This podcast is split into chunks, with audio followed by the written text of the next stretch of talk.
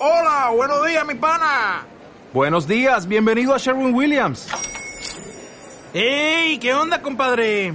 ¿Qué onda? Ya tengo lista la pintura que ordenaste en el ProPlus app. Con más de 6.000 representantes en nuestras tiendas listos para atenderte en tu idioma y beneficios para contratistas que encontrarás en aliadopro.com. En Sherwin Williams somos el aliado del PRO.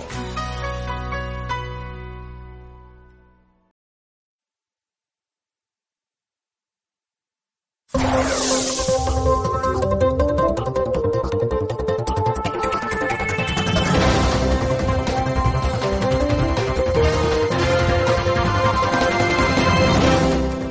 os habla Hugo Pereira. Tuvimos un fin de semana y un lunes bastante movidito, con noticias, pues yo creo que muy interesantes que me gustaría comentar con todos ustedes. Vamos a comenzar con este domingo, ¿no? Como cada domingo, Pedro Sánchez reunió a los presidentes autonómicos para hablar sobre la crisis del eh, coronavirus. Lo relevante de este domingo, pues han sido dos cosas, ¿no? En primer lugar, que efectivamente el, el presidente del gobierno, Pedro Sánchez, pues, eh, digamos, avanzó que va a solicitar en el Congreso la prórroga del estado de alarma de alrededor un mes, ¿no? Eh, una decisión que ha sido ya muy criticada por muchos políticos, por muchos periodistas, por muchos, eh, por muchos expertos, que efectivamente lo que pone de manifiesto para muchos es que el Estado, que el gobierno pues tiene un claro objetivo, ¿no? Y es, digamos, eh, mantener sin edie ese estado de alarma, un estado de alarma que efectivamente lo que le dota es de un poder extraordinario y lo que le dota es de una capacidad de poder hacer muchas cosas que sin tal estado pues de alarma no podría hacer y efectivamente, bueno, pues eso le repercutirá en sus intereses eh, partidistas, ¿no? Pero también otra noticia muy relevante y es la que me gustaría hacer hincapié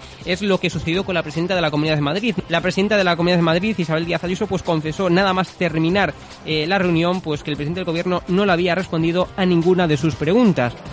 Eh, y es más, en, este lunes, pues eh, Díaz Ayuso explicó en el programa de Ana Rosa en Telecinco eh, cómo fue el desplante, ¿no? Cuando terminó la intervención, cuando, ter cuando terminó Díaz Ayuso su intervención, Sánchez, sin responder, dijo, paso la palabra al presidente de Castilla y León. Es decir, Pedro Sánchez no respondió a Díaz Ayuso por qué Madrid se queda sin pasar a la fase 1, ¿no? Asimismo tenemos otra noticia muy relevante y es que Juan Carlos Monedero, el fundador de Podemos, ha grabado un vídeo eh, en donde pues califica de gilipollas, golpistas, pijos, indecentes, descerebrados y hemofílicos a todos los madrileños que se han que se han echado a la calle para exigir la dimisión del gobierno de España, ¿no? Ya sabemos todos que bueno, que Juan Carlos Monedero pues tiene claras deficiencias intelectuales, ¿no? Pero obviamente yo creo que no hay que ser muy inteligentes para darse cuenta de que toda esa gente que sale a la calle pues no es ni gilipollas, ni golpista, ni pijos, ni etcétera, ¿no? Sino que es gente que sale a la calle para criticar, para protestar contra un gobierno que ha actuado tarde, mal y arrastro.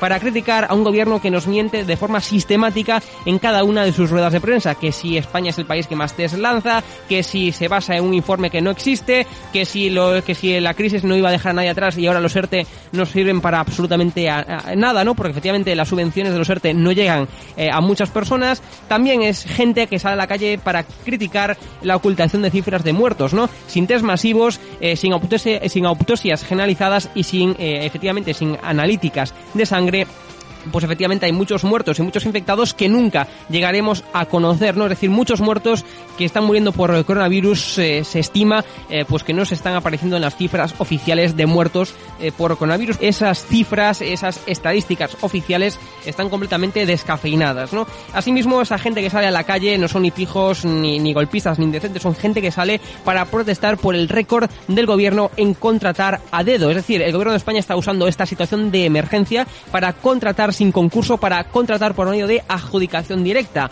Por eso sale, querido Juan Carlos Monedero, a la calle la gente, ¿no? Asimismo, esa gente sale a la calle para criticar, digamos, el uso del estado de alarma en vez de para solventar una crisis, eh, pues el, gobierno de España, como ya todo el mundo sabe, está usando el estado de alarma para limitar el control parlamentario al gobierno de España, también para meter a iglesias en la comisión del CNI o incluso para censurar a periodistas en ruedas de prensa al no permitirles, eh, bueno, pues que sus preguntas lleguen a los oídos del presidente del gobierno, es decir, que se filtren las preguntas de periodistas o que, o que si, si llegan al, digamos, a los oídos del presidente del gobierno ya han sido preguntas preparadas con antelación porque el secretario de, de, Estado de Comunicación pues le, ha pasado con anterioridad y previamente las preguntas al presidente como denunciaban múltiples medios de comunicación y múltiples periodistas eh, aún no hace, no hace mucho, ¿no? Efectivamente son gente que sale a la calle también para, para criticar contra un gobierno que está vigilando las críticas, tanto las críticas en redes sociales como las críticas que se suceden en la calle y en las manifestaciones, ¿no? Es decir, estamos inmersos en, digamos, en un país con un gobierno criminal, ¿no?